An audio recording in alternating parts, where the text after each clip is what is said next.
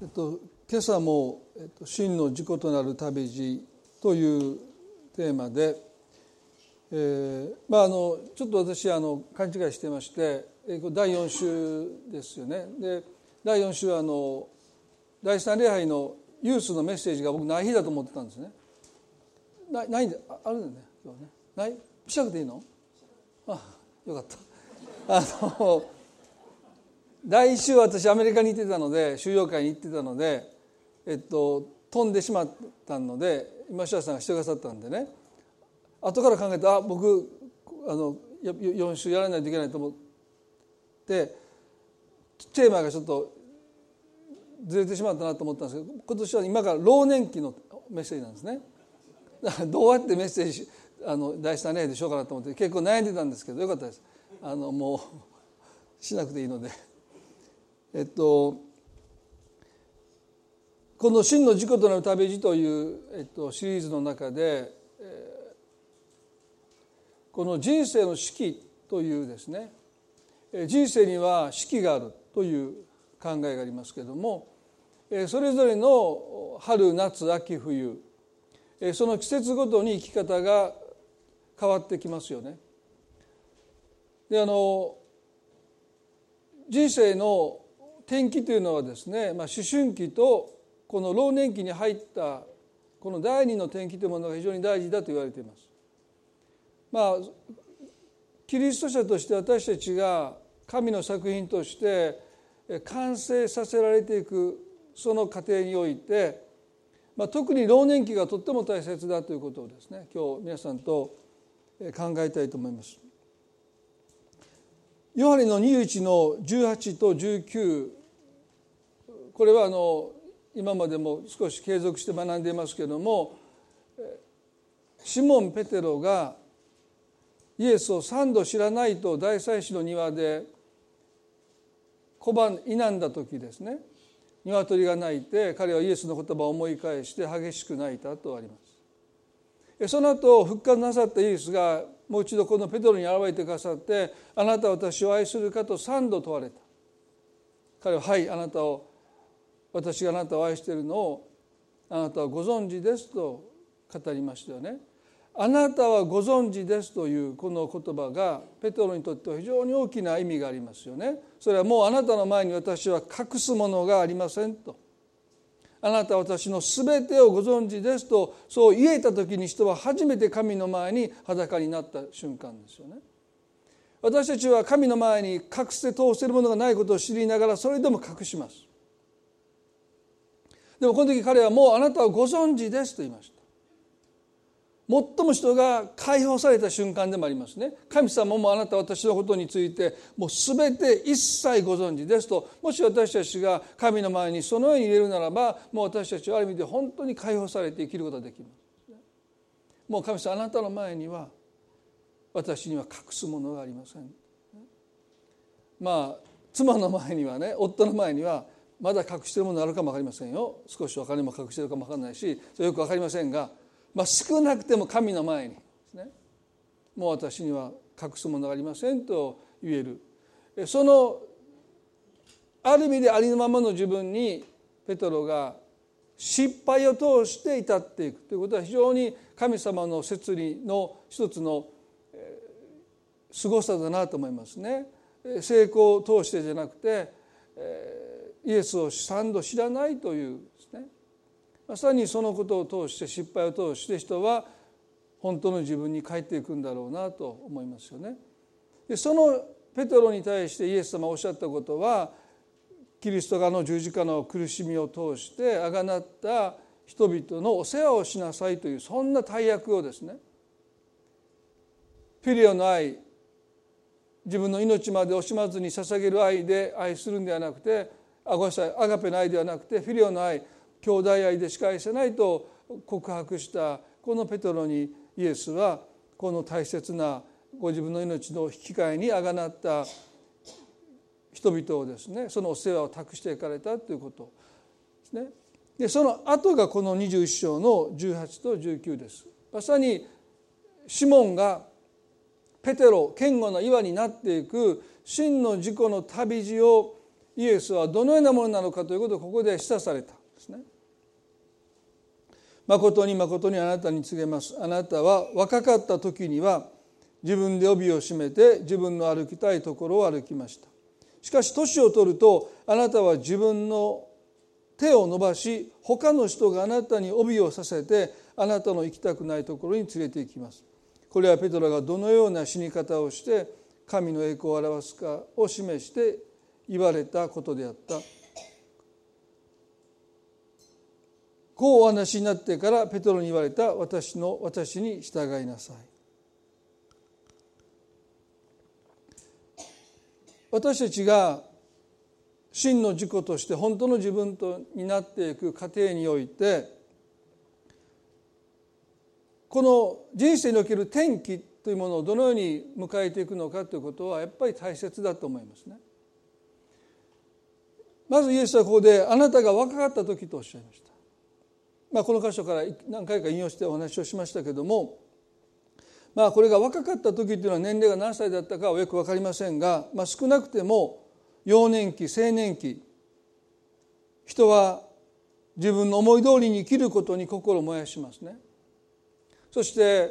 挫折したりしても不屈の精神でそれをもう一度克服して倒れても立ち直立ち上がっていきます。この特に青年期の自己認識私は何者なのかというこの自己認識は多くの場合人生において獲得したものによって関連づけられます。失ったものじゃなくて獲得したものによって私たちは自分が何者なのかということをですね、まあ、認識していきます。あるいは受かった学校であったり手に入れた資格であったり、また仲良くなった友人たちであったりあるいはボーイフレンドガーフレンドであったり、あるいは結婚相手であったりあるいは子供であったり職業であったり。この青年期はほとんどの自己認識は失ったものではなくて獲得したものによって私たちの中に取り込まれていきますよね。ですからある意味で自己実現的な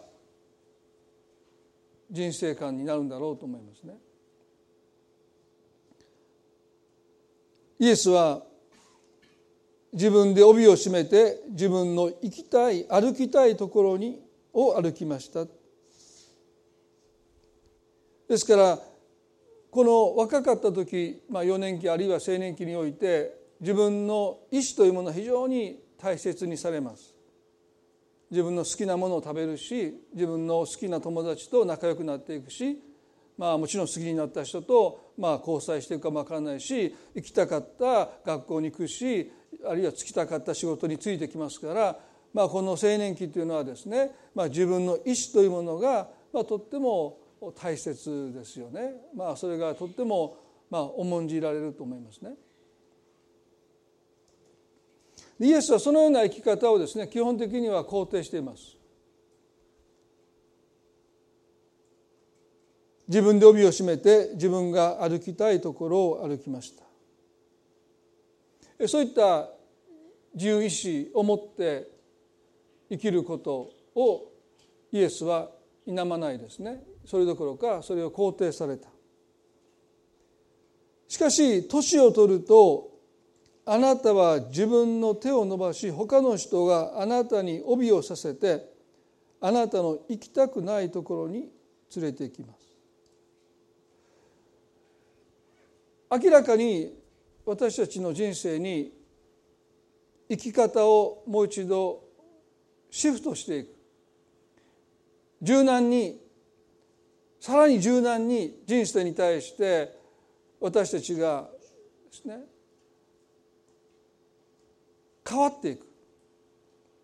まあ、そういったことが第二の転換におい転機において求められるんですよね。でここで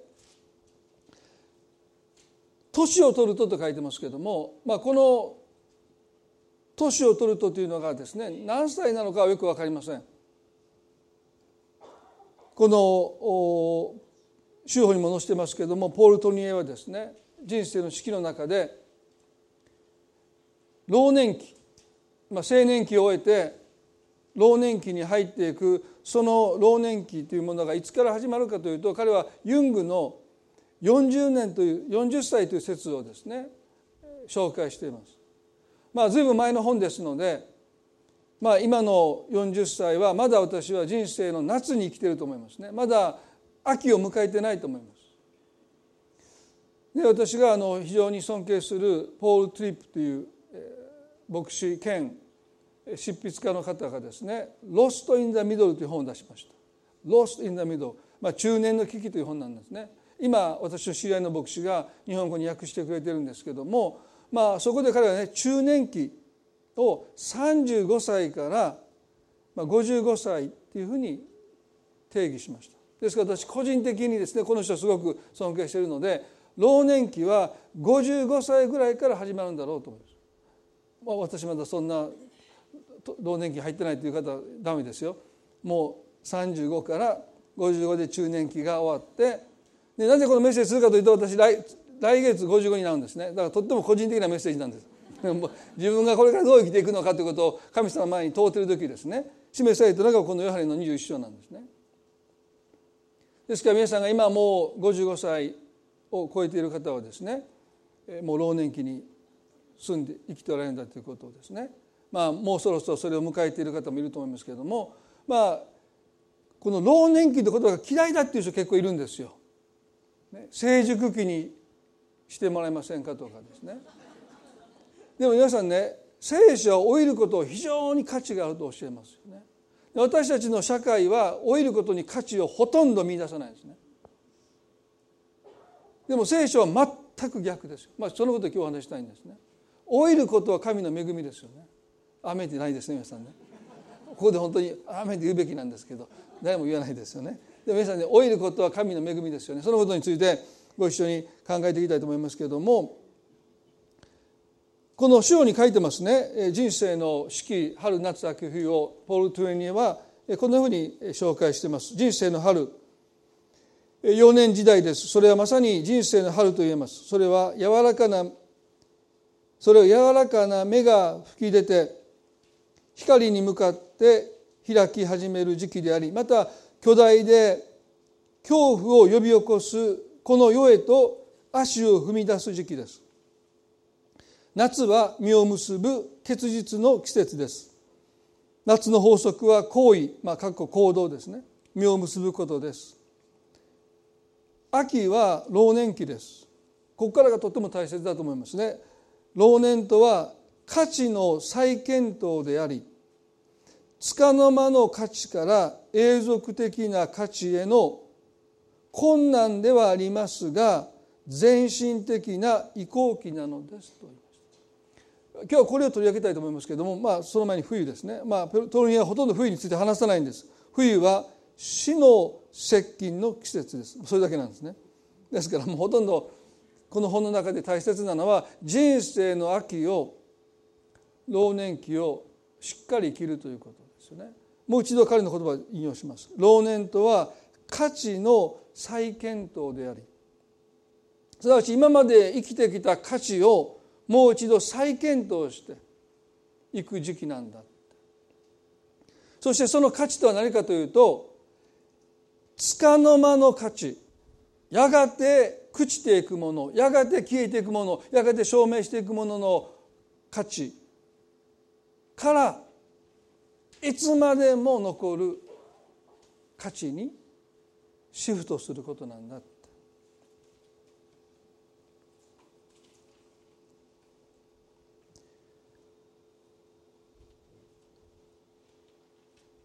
老年期においてとっても大切なことはこの価値の再検討ということですね。で多くの人がここでつまずいてしまいます。同じような価値観を持って生きようとします。そして行き詰まっていきます。ですから私たちはこの価値の再検討ということの大切さをしっかりと受け止めていきたい。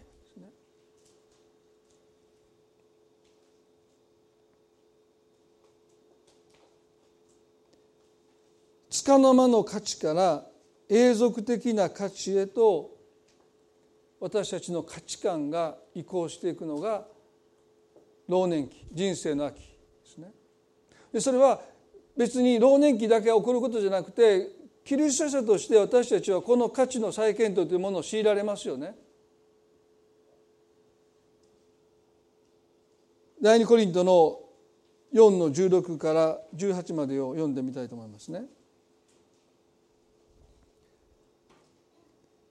これは人生の秋を迎えた方にパウロが語っている言葉として受け止めていただきたいと思いますね。もちろん青年の方も子供の方もいいと思うんですけど特にこれは老年期を迎えている人生の秋を過ごしている生きている人々に対する彼のチャレンジですね。第2コリントの4の16です。ですから私たちは勇気を失いません。たとえ私たちの外なる人は衰えても内なる人は日々新たにされています。今の時の軽い観難は私たちのうちに働いて計り知れない重い永遠の栄光をもたらすからです。私たちは見えるものにではなく見えないものにこそ目を留めます。見えるものは一時的であり見えないものはいつまでも続くからですと書いてます。皆さん人生の秋を生きてる皆さんにまあこの中では割と8割ぐらいが人生の秋を生きているような気はしますけれどもですね。55歳以上の方ですよ、ね、私関係ないという顔してあげたら何人かおられましたんでもう55一応区切りさせていただきますね。55歳以上生きてる方にとって。まあパウロはですね勇気を失わないって言うんですよ。ということで私たちが神の作品として共通して神から託されている一つの使命は希望を持って生きるということなんですね。いやそんな望みとか希望なんて若い人そうじゃないんです皆さん老年こそ、ね、人生の秋を生きる人こそ本当の希望というものがどういうものなのかということをですね若い人に示すことができる。それは一つは死がそれほど遠くない先に私たちを待ち構えているからこそ私たちが勇気を失わないで本当の希望とは何なのかを若い人に示すことができるという使命を全ての人が負っているんだということです。幼年期にとってあるいは青年期にとって死はですね概念でしかないですよね。抽象的な概念でしかありません。まあもちろん若年性のがんとかですねそういう病を患った人にとってはですね人生の夏の真っ只中にいるのにいきなり人生の冬が訪れるという経験をして当惑し狼狽しですね。生きた方学校にももう行けない。尽きた方仕事にももうつけない。もうあと人生があと数年で終わってしまうというようなこんな過酷な選挙を受けた人にとってはですねこの価値の再検討というものが起こります。ある人はそれができなくて最後の最後までどうして僕が私がこんな病気になって死んでいかないといけないんだ人生は不幸だって人生を呪いながら命亡くなっている方もいます。でも中には価値の再検討というものが起こってですね。もう学校にも行けないし好きた方仕事にも就けないし結婚もできないし子供も設けれないけれどもでもこの人生の中にある一つの使命っていうものですね。それは見えないものの価値。その見えないものの価値を表現していくということが一つのですね。それは希望です。本当の希望とは何かということをですね。表していくということが一つの使命なんだろうなと思います。その人には数年という短い時間しかないかもしれないでも多くの人の場合ですねそれを何十年にもわたって見えないものの価値ということをですね皆さんの生涯を通して若い世代に表していくということが共通の使命なんだということをですねまず覚えたいと思いますよね。ここでパウロがなぜ死というものがもうそれほど遠くない先に私たちを待ち構えているのにもかかわらず勇気を失わないかその理由としてからこう言いましたね。たとえ私たちの外なる人が衰えても内なる人は日々新たにされていますというこの技が私たちの中に起こりうるからですね。皆さんね外なる人が衰えていくすなわち私たちの体が老いていくということがなぜ神の恵みかというとそれは私たちの価値が目に見えるものから目に見えないものに移っていくことを助けてくれるのが神の恵みとしての老いです。昨日までできたことが今日できなくなってくる。今まであったエネルギーがもうなくなってくる。すなわちこの体が老いていくということがなぜ恵みかというとそれは私たちがずっと目を留めてきた目に見えるものの価値から私たちの目を目に見えないものの価値へと移行させてくださるのが恵みとしての老いですよね。皆さんそのことを私たちまず受け止めたいですよ。私も最近ね来月で55歳になるでしょアメリカから帰ってきて運動を10日間しなくていきなり100キロのベンチを上げたんですね。で次の日肩が痛くなって起きれなかったんですでもう2週間経つけどまだ痛いんですね。もう次の日なんて僕ベッドが起きれなかったんです痛くて。今までそのこと1回もなかったんですけどで痛くなって3日ぐらいで治ったんだけどもまだ痛いですよ2週間経って。病院行こうかな行ってもどうせお金払って湿布液湿布だけだからずっと我慢したからまだ行ってないんですけどもう多分もう行かないと思いますけどね。でもね長いですね。筋肉が回復していくの。2週間経っても今日の朝までは痛かったですよ。前だともう3日ぐらいもう若かった時はもう2日ぐらいで治ったんだけどまだあとどれだけかかるんでしょうか。その回復力っていうのはすごいですね。でまだ今日僕朝3時ちょっとに目が覚めるんですよね。実は時差ボケもなかなか治っていかない。もう若い時は2日で治ったんですけどもう2週間経ってまた朝もうそれ時差ボケなのか何のかよく分かんないですけどねもうまだ目が覚めてしまうというですね。まあもちろん今もこのこの文字ももう見えないです半分。あの時々眼鏡外してるでしょ。もうもう霞んできてるんですね。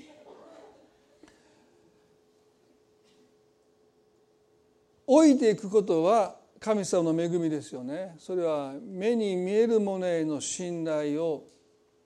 私たちは徐々に徐々にできなくなって目に見えないものにようやく目を留めるようになっていくのが神様が与えてくださった肉体の老いということを通してです。でも多くのクリスチャンでない人あるいはクリスチャンかも分かりませんがこの肉体が老いていくことを嘆いて悲しんでそこから目を離さの離そうとしない人がいます。皆さんやめてくださいよ。それをやると恵みを受け取れないんですよね。ね。もう諦めて置いていってくださいね。ね。そこにしがみついちゃうと第二の転機。価値の再検討。実は目に見えるものはそう一時的であって本当に価値があるのは目に見えないものなだって多くの人は口では言いますけど心ではそんなこと信じてないんですよでもね老いていく時にその恵みを私たちが受け取る時に私たちは心の底からね目に見えないものの価値っていうものにようやく心を向けるようになっていく。このパウロが内なる人が日々新たにされるっていうのはですねそれは目に見えるものへの信頼を少しずつ引き上げていくという作業をするんですね。まだ信頼してもいいですよ皆さんね。でも少しずつですよ。もうどっぷり使っていたですね。もう目に見えるものが全てだと思ってたその自分の自分への信頼も含めて、ね、人への信頼も含めて仕事への信頼も含めて社会に対する信頼も含めて、ね、少しずつでいいから引き上げて引き上げて目に見えないものへに私たちがよりとより頼んでいくということを老いは私たちに助けてくれますね。ですからそこに心を向けていく時に聖霊なる神様私たちの心を日々新しくしてくださるんだってですから年を取った人ほど実は心は新しくなっていかないといけないんですけどもなかなか起こらないですね気持ちだけ若くいようってそれ皆さんそんなんじゃないんですよ。ね、それもいいですよ。年取っても気持ちだけ若くいくっていうの。はでもそそそれは生理の働きじゃありませんね。クリスチャンじゃない人だって気が若い人いっぱいいますから。それとも全然次元が違う。ですね。もうそこで一生懸命頑張らないでくださいよ。ね、老いを受け入れて、ね、衰えていくことに対して抵抗しないで。まあ運動はいいですよ。運動はいいけど抵抗はダメですからね皆さんね。素直になって老いていく時に私たちの心の向きが目に見えるものから目に見えないものにゆっくり移っていきますね。でその時に聖霊なる神様は私たちの内なる人を新しくしてくださるでこの新しくするというギリシャ語はですね聖書2箇所しか書いてなくてその意味はですね新しい力を与えてくださるという私たちの内なる人が体が老いていけば老いていくほど新しい力を得るんだでこの新しい力は何かというと希望の力です本当の意味で死が近づけば近づくほど本当の希望というものが私たちの心に力を与えてくれるんですね。若い人の希望は単なる希望ですよね。それは望み得るものを望むという希望です。可能性があるから望んでる。でも老いていく時に、ね、この日々新たにされるというこの新しい力としての希望は単なる希望ではなくて本当の希望です。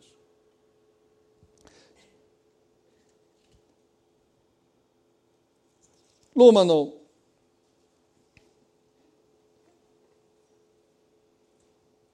4章を少し見たいと思いますけれども皆さんね私たちの信仰の父アブラムがアブラハムサライがさらになっていくその信仰の旅路ですね。彼らの信仰の旅路彼はね私たちの信仰の模範ですからその旅路の中心にあったものが何何なのか皆さんご存知でしょそれは日々老いていく体です。アブラハムの信仰生活で奇跡は起こりませんでした。時々私思う振り返るんですね。なぜ私たちの信仰の父となる私たちの模範となる信仰者としての生涯を歩まれたアブラハムとサラのその生涯において神の奇跡ある意味で最後に起こりますけど基本的に彼らは老いていく体と向き合ってため息と失意と落胆の中にその歩みを続けます。そもそもなぜ神は75歳のアブラムと65歳のサライを選ぶんでしょうか？それは人生の秋を生きるということがキリスト者にとってのピークだからです。そこにこそキリスト教信仰の醍醐味があるわけです。だから神はあえて75歳のアブラムと65歳のサライを信仰の父母とするために召された。ですよね。ですから私たちにとってこの人生の秋を信仰者としてどう生きるのかということは、まあ、とっても大切なテーマなんだろうと思いますね。彼らは毎年毎年毎年老いていく体を嘆いて24年間を過ごします。まあ、私の知り合いの牧師の方にですね、まあ、お子さんがいなくてそして自分たちには子供が授からないのに教会では献辞式をするわけですから、まあ、献辞式を終えるたびごとに家に帰ってまあ泣いてしまった泣いていたんだということを聞いてですね。でその時にその人の葛藤というのはですねまさに日ごとに老いていくその体そのことに嘆いて悲しんで苦しんで過ごしておられたんですね。神様あえて子供のいないアブラムとサライを召して24年間もの間老いていくその体と向き合いながら彼らの内側に本当の希望というものが生まれてくるそのことをですね私たちに代わって示してくださったですよね。このローマの4の18192021にこうありますね。彼は望みえない時に望みを抱いて信じました。それはあなたの子孫はこのようになると言われていた通りに彼があらゆる国の人々の父となるためでした。アブラハムはおよそ100歳になって自分の体が死んだも同然であることとサラのタラの死んでサラの体の死んでいることを認めてもその信仰は弱りませんでした。彼は不信仰によって神の約束を疑うようなことをせず反対にますます反対に信仰がますます強くなって神に栄光を期し神には約束されたことを成就する力があることを固く信じましたと書いてます。彼は望みえない時に望みを抱いて信じました。これがキリスト教の希望ですね。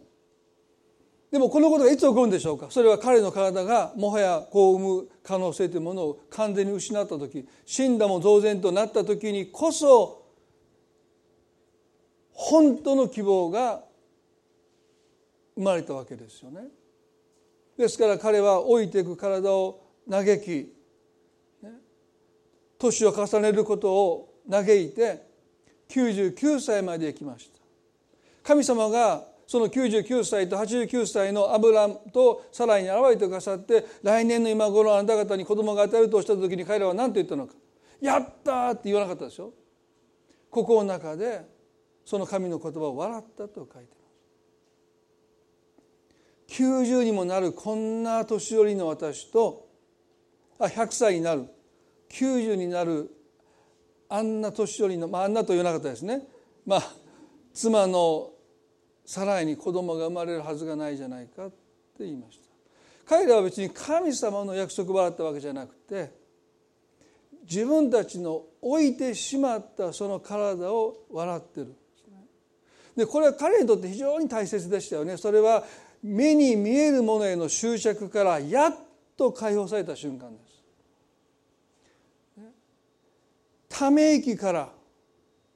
落胆から失望から笑うことによってようやく解放された瞬間がこの時でした。神様この瞬間を24年間も待っておられた。ということは逆に言えば彼らは24年間も手を離そうとしないでしがみついてきたということですね。それほどあの信仰の父であるアブラムでさえも目に見えるものにしがみついてしまうんです。そこに希望を見出そうとしてそこにしがみついてしまう、でも99になった時妻が89になった時ようやく自分の体が死んだも同然であること妻の妻のサラの体のもう死んだも同然であることをようやく認めた時に、ある意味での人生の第二の転機。目に見えるものから目に見えないものに彼らの信仰がシフトしました。ここでこう書いてますよ。アブラハムはおよそ100歳になって自分の体が死んだも同然になることとサラの体の死んでることを認めてもその信仰は弱りませんでした。彼は不信仰によって神の約束を疑うようなことをせず反対に信仰がますます強くなって神に栄光を期したって。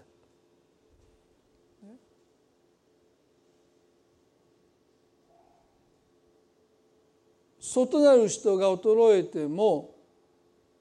内なる人が日々新たにされるというこのことがようやく99のアブラムと89のサライの身にようやく起こりました。それはなぜかそれは目に見えるものに対して目を留めなくなって目に見えないものに彼らがようやく目を留めたからです。その時聖霊なる神様がこの置いた2人の心の内側を新しくしてくださった。すなわち今まで持ったことのない希望。すなわちね望めない時に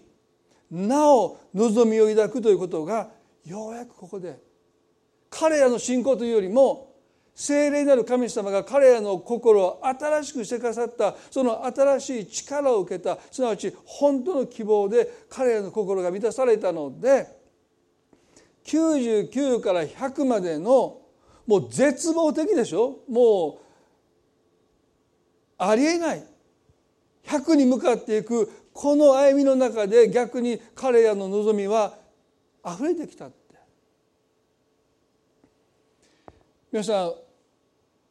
人生の秋を生きる私たちのあるべき姿がそこに描かれてますね。目に見えないものの価値によって私たちの心が日々新たにされて本当の希望すなわち神には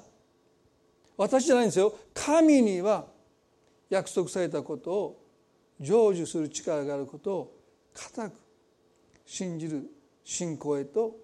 至っていく。私たちの信仰の相当なパーセンテージは神の力を信じるというよりもなお自分の力に頼っている。信仰だ信仰だと言いながらその信仰の中身はやっぱり自分への信頼なんですよね。もっと祈らなきゃ何も起こらなかったら私が祈ってないからだって。その信仰の中身はやっぱり自分自身への信頼です。私がやらなきゃって。神様はそういう自分への信頼をご自身に向けるようにずっと待っていてください。ですから置いていくということもその神様の恵みなんだということをね私たちは受け止めていきたい。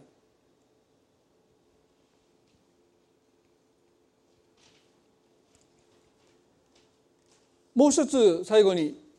この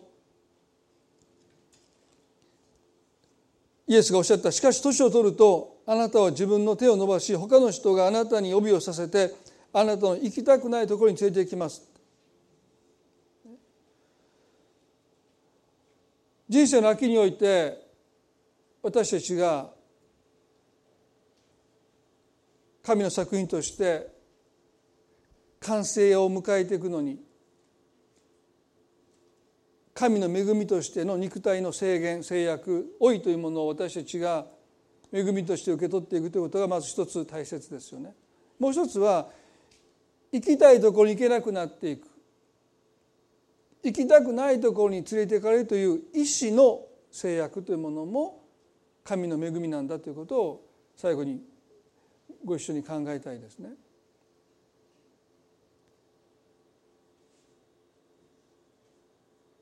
意志の制約。多くの人はそれに対して非常に抵抗します。人生の秋人生の夏ですよね。自分の行きたいところに行きたいって思うんです。自分のしたいことをしたいって。でもイエスはおっしゃいました。他の人があなたに帯をしてあなたが行きたくないところに連れて行きます。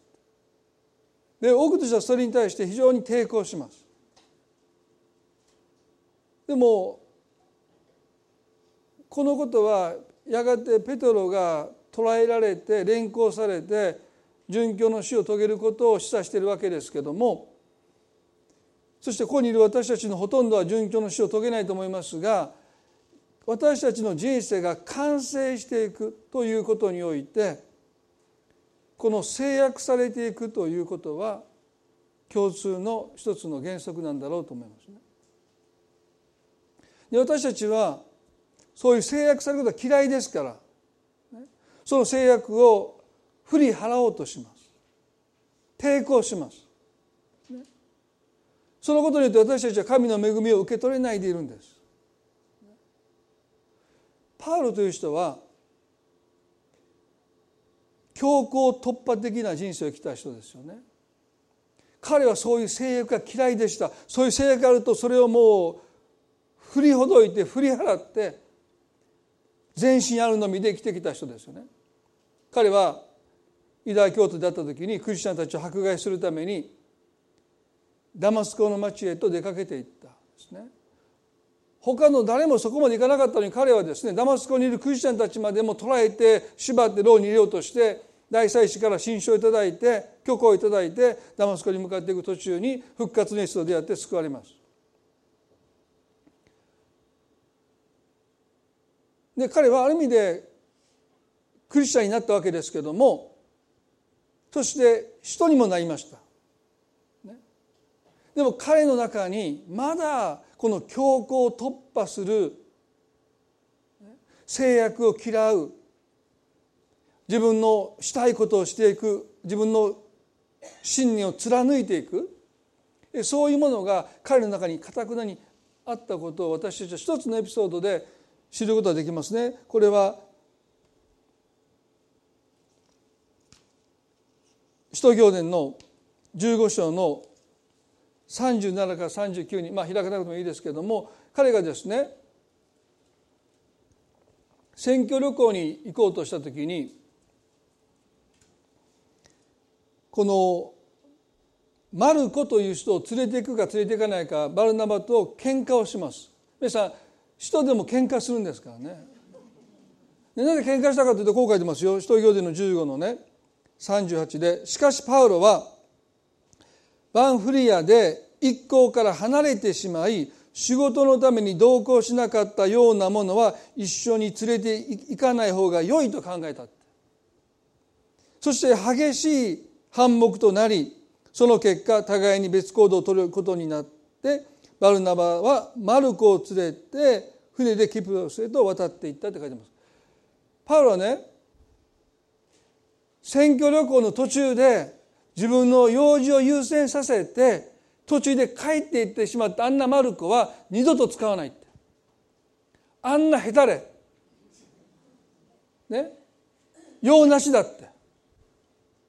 きついでしょパウロは。これクリスチャンになった後ですよ。使徒になった後一回のミス。もう僕やったらもう完全に捨てられてますよね。へたれですからね。あんなへたれ。私は二度と選挙旅行に連れて行かない。バッサリです。バルナバという人はね慰めのこという名前がついてますからね。もうそんなこと言うなって。まだ若いマルコを切り捨てるなって。って言って二人が喧嘩して。でも、ま、結局はねパウロはね自分の考えを曲げませんでしたよ。いや俺はもう絶対あんなやつ連れていかないマルコの身になったらねあのパウロにもうバッサリ切られてあんな弱いやつ役に立たないってバッサリですよね。バルナバはですねそんなこと言うなよって言ってマルコを連れて選挙に行くわけですよね。私たちの人生にはねこの不正と母性が必要だなとこの箇所でも思いますよね。バッサリ切る人も必要かと思いますね。でもそういう人をやっぱり受け止めていく人も必要なんだろうな、でもねこのマルコを切り捨てたパウロに一つの転機が訪れますそれは彼自身が弱さを抱えた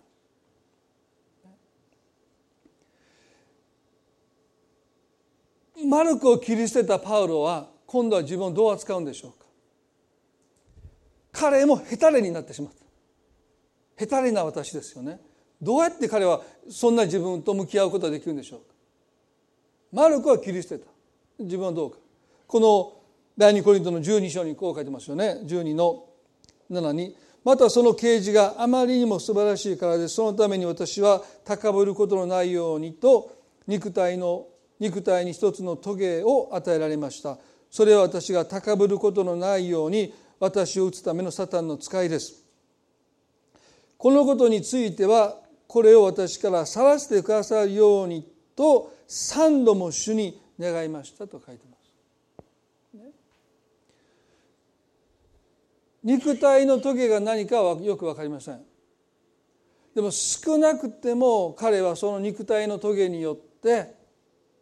今まで経験したことのない弱さというものを初めて味わうんです。強行突破してきた彼が初めて弱音を吐きます。無理なんじゃないかあのマルコを役立たずだって切り捨てた自分が今度は役立たずのように思えてその弱さとどう向き合っていいかわからない。彼はねサタンの使いだって言うんですね。ある聖書学者はこの彼がこんなこと言ったから非常にこの箇所を解釈するのが難しくなったんですね。私個人的にはね弱さを彼が意味嫌ってサタンの使いだと言ってるんであって別にそれはサタンの使いだと僕は個人では思わないんですね。もう弱さに対して彼は毛嫌いしてる。もうこんなものサタンの使いだって言ってんじゃないかと僕は個人で思うんですけども。そしてね彼は三度主に取ってくださいと祈るんです。ここに強行突破型の彼の性格が出てますよね。一回でも神様にノーって言われたら普通大体の人は分かり引き下がるんですよ。ね、神様どうかこの肉体の時を取ってください。ダメだって。神様もう一度言いますけどこの肉体の時を取ってください。ダメやって言ってるやろ。ここで全然ビビるでしょみんなね。もう一回同じこと神様この肉体の時を取ってください。ダメだって。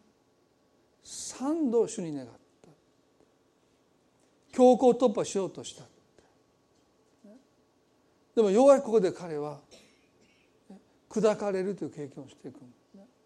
神様が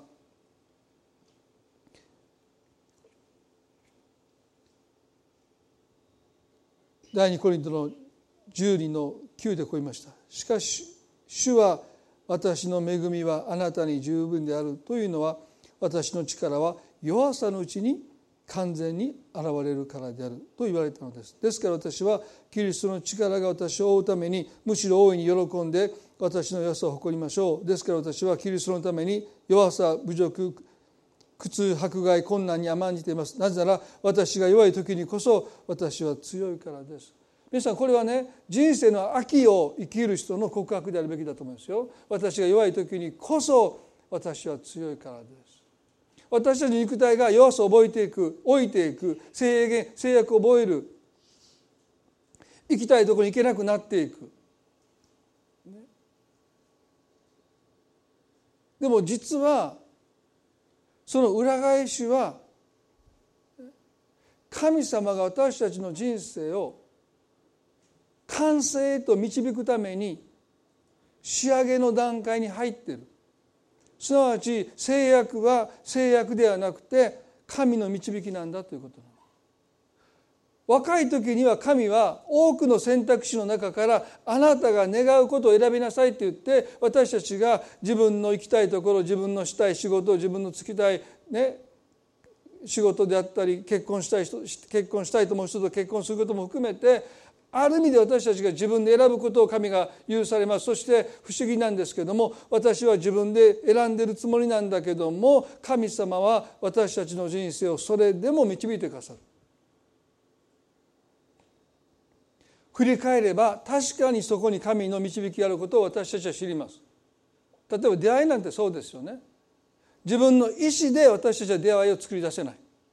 出会った人を好きになるとか好きにならないという意思はありますけれどもそもそもその出会いってものを私たちは自分の意思で生み出せないですから振り返ってみれば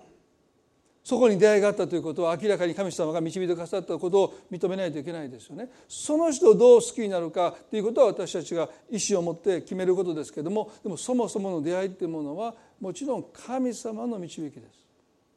ですから振り返ってみれば神様が導いてくださったと認めざるを得ないそこに確かな導きが見えてくるんですね。でも人生の秋における神の導きは多くの場合選択肢を失っていくという制約制限というもうこれしか残ってないってでも実は裏返せばそれこそが神様の導きなんだ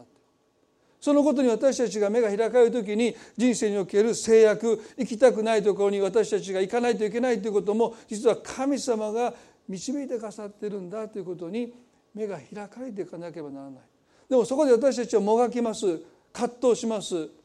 ね、あのヨナが神様行けと言ったところと別のところに向かっていきました。余計な苦しみを経ながらそこに行くよりも神様の導きとして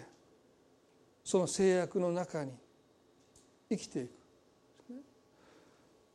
ヘンリー・ナーメンという人の言葉を紹介しましたよね。クリスチャンとしての成熟は行きたくないところに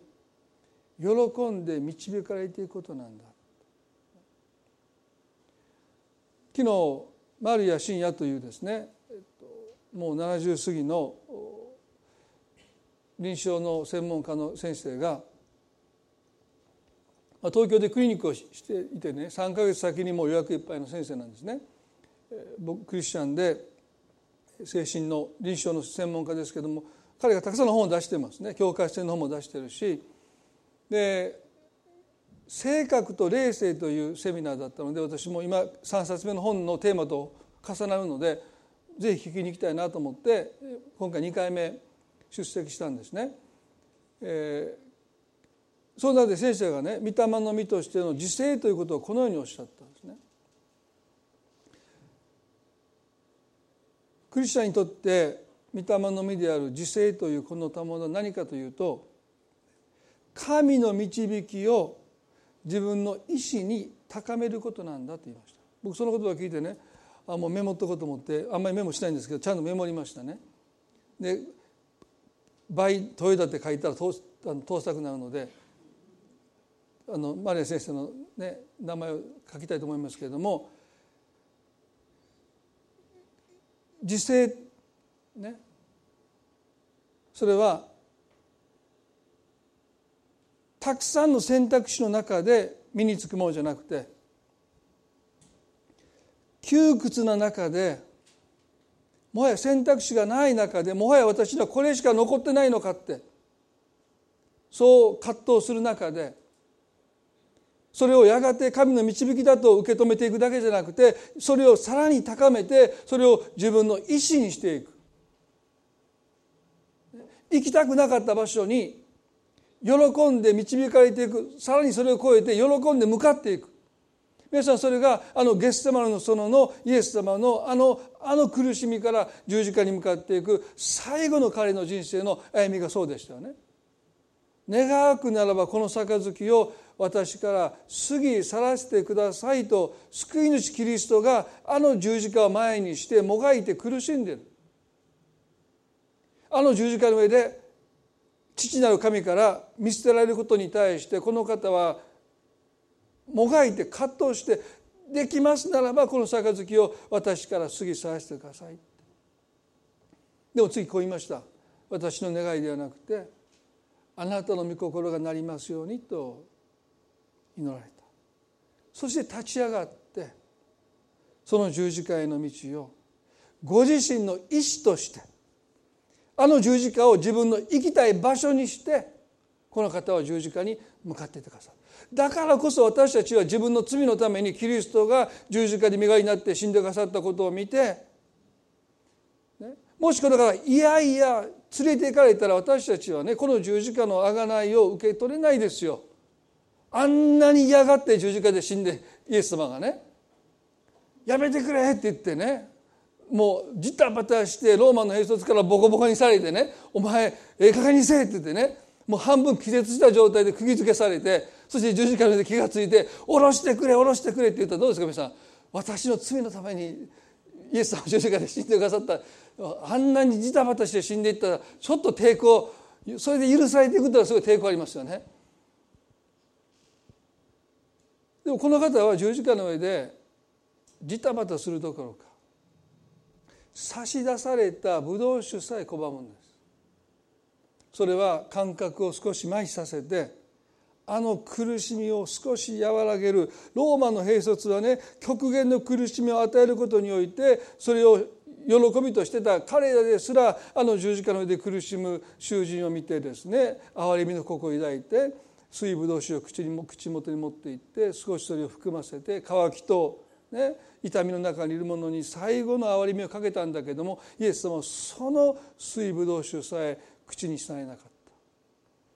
まさに十字架のあの苦しみあの身代わりの死という場所にこの方はもちろん神の導きとして救い主としてこの地に来てくださってそこに当然向かっていかれたわけだけどもでもあのゲッセマンのそれの祈りを通して彼はですねそれをご自分の意思に高めて自分が何が何でも行きたい場所もう誰が止めても私はその場所に行きたい。私たちの罪のために全ての罪を引き受けてあの十字架の上で身代わりの死を遂げたいって願われてその十字架に向かっていってくださ。っただからこそ私たちはこの身代わりの十字架の死をへり下って受け入れてその許しをね感謝しながら受け取ることができるようになったのは最後十字架に向かうキリストの歩みが喜びに満ちていたからですよね。皆さん私たちの生涯の完成それは神様の恵みっていうものですね弱さのうちに表される神の恵みに私たちの目がますます開かれていくそれは老いていく体の中においても表されるし選択肢を失っていくというもう私にはこれしか選択肢がないというですねその制約の中に私たちの人生が置かれる時にあんなこともしたかったこんなこともしたかったあれもしたかったどんどんどんどん選択肢が失っていく。でもその中にこそ表されてくる恵みがあるんだ。そしてその恵みを私が受け取る時にあのパウロの告白私が弱い時にこそ私は強いのです。ですから本当の意味での希望本当の意味での強さというものは弱さのうちに合わされるんだと書いてる。ですから皆さんこれからが皆さん本番なんですね。どうぞ私たちが共通に神から託されている単なる希望ではなくて真の希望すなわち望めない時になお私たちは望みを抱くことができる。なぜならば神に約束を成就する力があることをようやく私たちが自分への執着から解放されてそう言えるようになった時その姿を若い人たちに明らかにしていくということが私たちの共通の使命なんだと思います。一言祈りたいと思います。恵み深い天の父の神様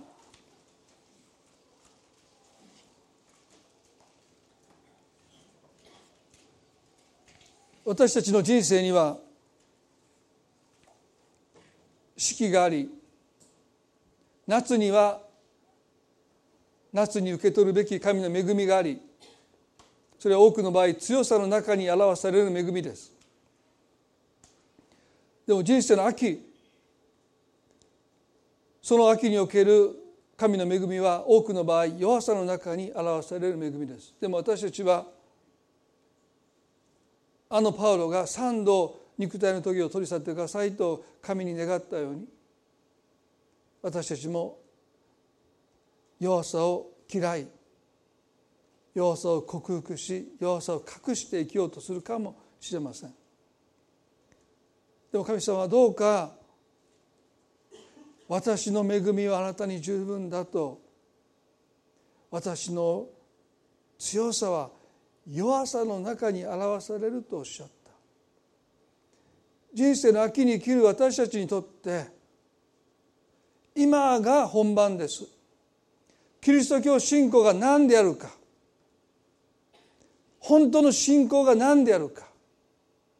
それをこの世に示すまた若い人たちに示すことができるのは人生の秋に生きるキリスト者の使命です。神は75歳のアブラムと65歳のサライを召された。まさにそのことの中に私たちの希望私たちの信仰そのことが示されるためでした。どうか今その人生の秋に生きる一人一人をあなたがどうぞ励ましてくださってますます目に見えるものに目を留めてきたその目を目に見えないものの価値に向けさせてください。どうか時には老いていくその肉体の中で苦しみがあり悲しみがあり落胆がありため息があり失意があったかもしれない。でも神様はどうか聖霊なる神様がその一人一人の内なる人を日々新たにしてくださって新しい希望という力で満たしてください。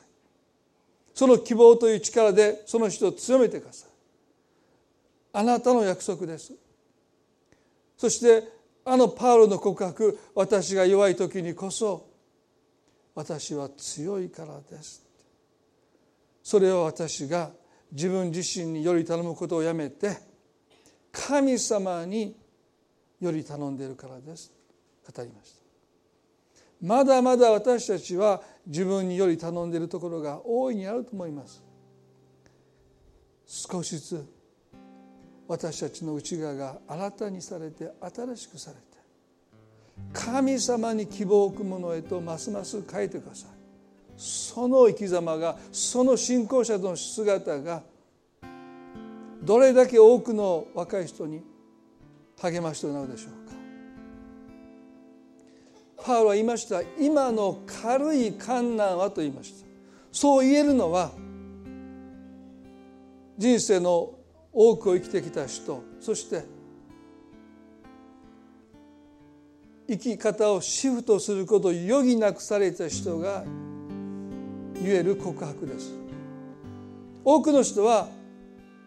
この人生の苦しみにあまりにもどっぷりと使ってその苦しみから抜け出れなくて日々そのことで心を煩わせて生きています。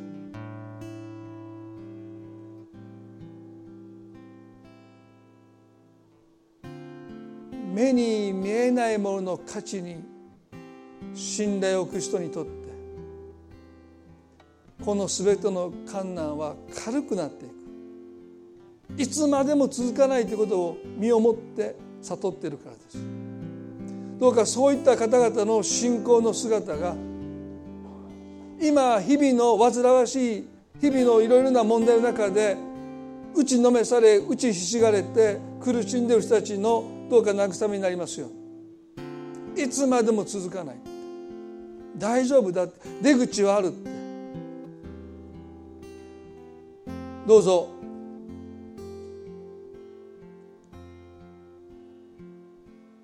あなたが私たちに与えてくださっているその使命を一人一人がその置かれた場所で果たすことができますように。私たちは勇気を失いません。どうかそう一人一人が言えますように。この礼拝をありがとうございます。どうぞあなたの祝福が一人一人の上にまたその家族一人一人の上に注がれますように感謝し愛する主イエスキリストの皆によってこの祈りを見舞いにお下げいたします。それではどうぞ皆さん立ち上がっていただいてご一緒に賛美を捧げたいと思います。なたの恵みは私に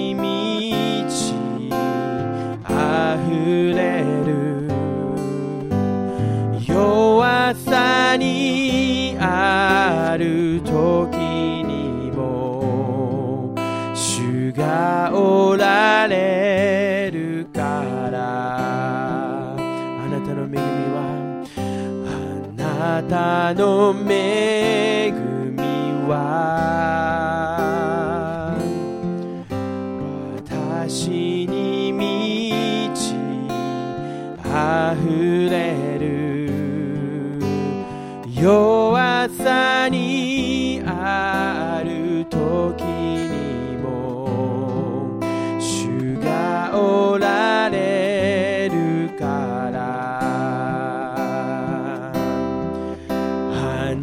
たの約束に立ち主を待ち望む。罪許された私の望みは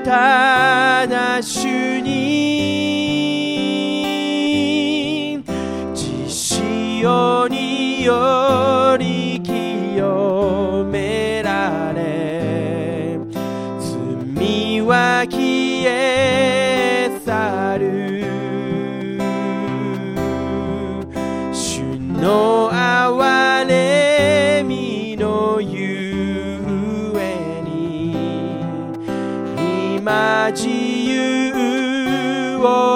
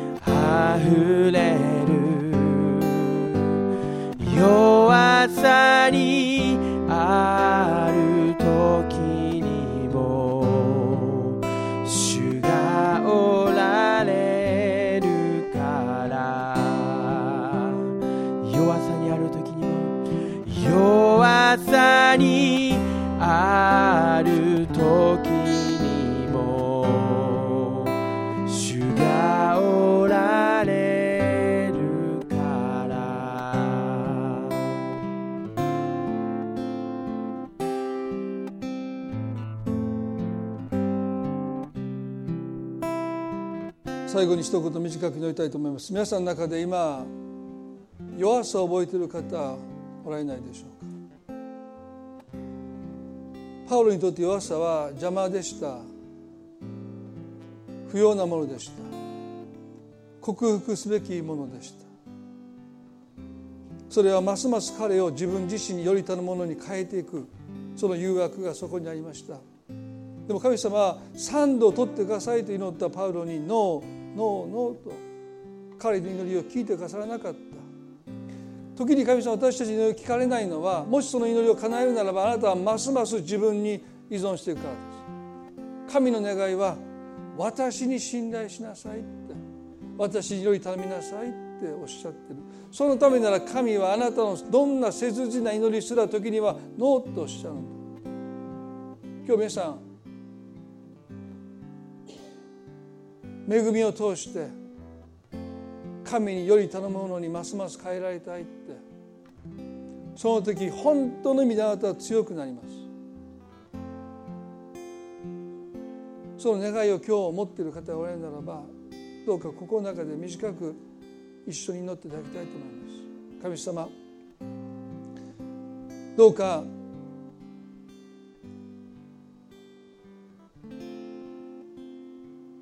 弱さを通してあなたに信頼することを私に教えてください。